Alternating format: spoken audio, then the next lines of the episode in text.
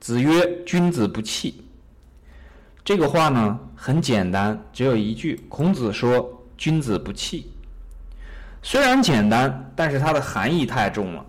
我也看了这个钱穆先生的这个解释啊，这块解释的也比较少，大家也可以去读一下，在这个《论语心解》当中，也可以看一下这个就是南怀瑾老师所讲的这个《论语别裁》当中的。那么这个“君子不器”呢，钱穆先生解说，一个人呐，不要做偏才，要做通才，大概的意思总结起来就是这样。好像说这个。如果你只是学习某一个专门的方向啊，比方说现在的学科学习呢，都是分专业的，但在古代呢是不分专业的。这样讲呢，没有把这个里面最核心的地方点出来。这里这个“君子不器”里面最重要的地方是什么呢？要从另外一句话里面来找答案，就是“形而下者谓之器，形而上者谓之道”。不器呢，其实就有一个含义，叫做不道，或者讲说不上。这样的这个君子不器呢，如果你在做这个学习这个如何成人的时候，如果只是把自己朝着一个器物或者是某一个专业的职业方向去发展的话呢？会使自己变成了一种，我们讲白了，就像机器人一样。机器人和人的区别是什么呢？没有情感嘛，对不对？主要没有什么情感呢？没有爱嘛，对不对？那么也没有这种所谓的道嘛。你让机器人去打仗，那机器人也没有什么判断的，你只要给他发命令，他立刻就去打仗，是吧？你这个学习了这个。一个专门的知识，成为了一个，比方说物理学家。那中国的文化呢，和西方的文化最大的区别就在这个地方。中国的文化，比方说史可法、文天祥、辛弃疾、岳飞、关公这些人，这些人其实很多都比较惨了。你看文天祥最后被斩了，是吧？关公到现在尸首两分。岳飞那就大家更知道了，被这个沾上鱼皮，把这个皮肉撕掉，对吧？最后还这个惨死风波亭。文天祥啊，给他高官厚禄他不做，最后呢也是被这个忽必烈处死了。那这些人呢，他做事有一个就是说，做事之之前呢，或者说做事的时候呢，考虑的最重要最重要的是什么呢？是对与不对，这事儿。该做不该做，合理不合理，合不合道义，这个是这些人做事的时候考虑的。这是中国文化一直相传以来最重要、最重要的命脉所在。但比方说是一个西方的物理学家呢，那我们知道，比方说现在的原子弹，只要是一个物理学家，那每一个国家的物理学家呢，都会去做这个。原子弹很多国家都拥有核的能力，在这种时候，这些人去做这个原子弹的时候，他不会考虑说，这个原子弹这个东西应不应该有，谁应该拥有它，什么人才应该有。那所有的国家这个科学家，只要他从大学毕业了之后，然后在政府找到一份工作，然后他就会政府告诉他说我们需要原子弹，然后他就会去把这个原子弹做出来。这是中国在古代的时候呢，把士农工商，把这个所有的这种就是科技发展的这一部分啊，都放在了最后。就说，就像我们练武的时候，这个师傅一般都会讲说，首先这个人一定要有武德，没有武德的话，这个武术是不能传给他的。学习成人的时候呢，最重要的也是要首先这个人要传道。然后才是授业，授业一定是放在传道之后的。那我们会发现啊，现在的教育这个传道这一块儿，这个东西少了非常多。因为道是什么东西？就是道理嘛，合不合道理？这个事儿该不该做？对不对？符合不符合道义？符符合不符合道理？这个就是传道嘛。如果传完道之后，这个人对道有了理解，对道理有了理解，对道义有了理解，那肯定毒奶粉是不会做了，这不合道理嘛，不合道义嘛，对不对？这个什么所谓的转基因食物，这也不应该有嘛，要这种东西干什么？那就更不用谈这个其他的一些了。所以我们在这个地方啊，这些东西不是说我们学习了之后去要求别人的。我看到我们群里的同学，有的人在聊啊，这个聊这个道理啊，道义，道理道义，如果去要求别人，这就是在骂人。王阳明所讲的啊，如果你说你看你真缺德，没有道德，没有道义，这就是在骂人，仅仅像泼妇在骂街一样的骂人。这些道理，这些道义，都是我们学来用来要求我们自己的，一定要记住这一点。不是去要求别人的，别人是什么样和你没半毛钱关系。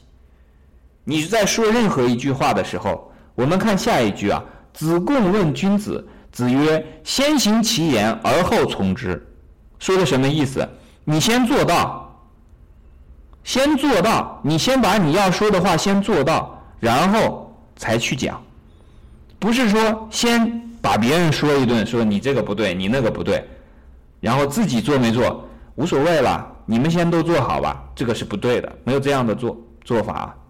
这个我们所讲，如果是君子的话，不能够这样去做。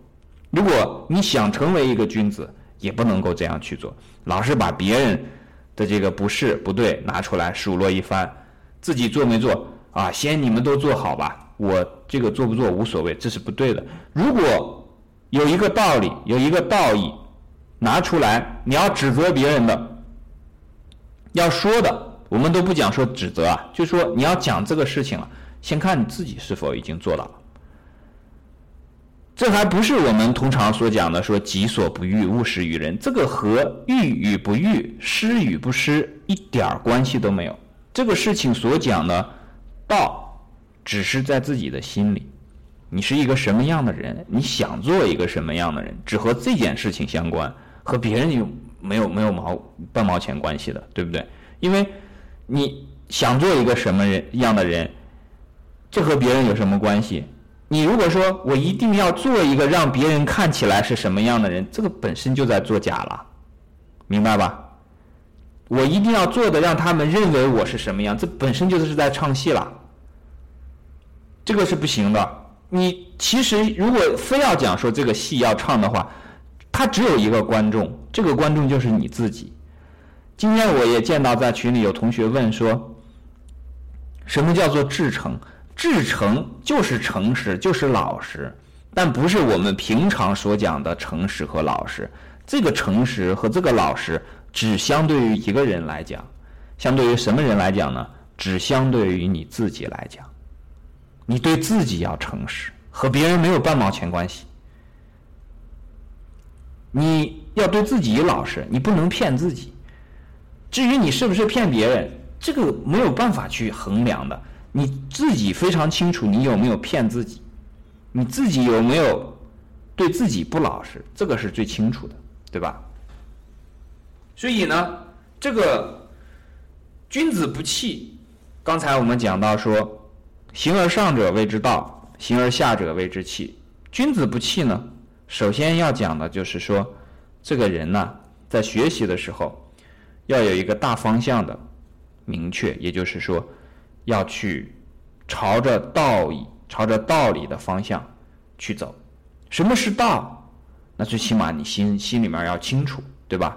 如果不清楚这一点的话，那你最起码要知道有这么一件事儿，然后努力的去明白、去学习，是吧？经常的用这个。自己是不是在骗自己？自己是不是对自己不老实啊？这一点来，这个衡量一下。那么我们在做事的时候呢，也要预防自己变成一个什么样的人呢？变成一个器物，啪，开关这个一波动，然后像一个机器人一样就去做一件什么事情了。最大的区别在于什么呢？你自己的情感，你自己对。身边的人的爱，对这个世界的爱是否有？今天我看到一个同学问我，他问我非常多的问题，说为什么自己的这个身体呢会有这样的一个一个毛病？那我我就像用这个刘善人问问他的这个问别人的方法来问他，我就说，那在你的生活当中，除了自己之外，还关心谁？那他就讲到父母和这个子女。那讲到父母和子女的时候呢，那非常简单，紧跟着就会有一个问题是，你想到了父母和子女的什么？那么如果回答是说，我想到了父母和子女，对于我。来讲，还又回到了我的身上。对于我来讲是如何如何的，那说明这个时候呢，这个人啊，考虑自己考虑的太多了。我们有很多问题都是因为对自己考虑的太多而产生的不必要的麻烦。我们刚才讲过一个例子，说如果呢肝脏不好，你去干活，然后可以使得你的。这个所有的注意力呢，都在这个干活的过程当中呢转移，自己非常累。那这个通过干活呢，使得自己的胃口变好，脾胃变好，哎，转而使自己的这个肝脏的这个肝郁的问题解决掉。这个地方也是同样的道理。有的时候啊，我们太关心自己了，这种关心发展到一定程度呢，就叫做自私。这个是可以给出很明确的定义的。解决它的办法呢，就是把这种对自己的过度的关爱转移成为对身边的人的关爱，不仅仅是自己的父母子女，因为人啊，爱自己的子女很容易，爱父母比较难，爱父母容易，爱众人难。所以这个时候呢，你如果能转移出去，你会发现你的病自然就消失了。就好像说你干了半天活，忽然发现肝郁的问题没有了，你可能不了解里面的道理，但是他的做法就是如此。你翻回头来想，当一个人真的把自己的心啊，真正关心的人放在了更多的其他人身上，放在了这个世界上，而不是自己啊，那很多小的毛病你压根儿就看不到嘛，对不对？很多小的毛病自然就消失掉了嘛，这道理非常简单，是不是？回到这个君子不器上呢，我们还会讲到说，在这个君子和小人之间呢，实际上这个君子不器所讲的呢，就是说小人经常会变成这种器物，它变成了一种什么样的状态呢？没有头脑，怎么样个没有头脑法呢？就是用这个近代的一位。大哲学家所讲的，就是说，没有独立的精神和自由的思想。为什么没有独立的精神呢？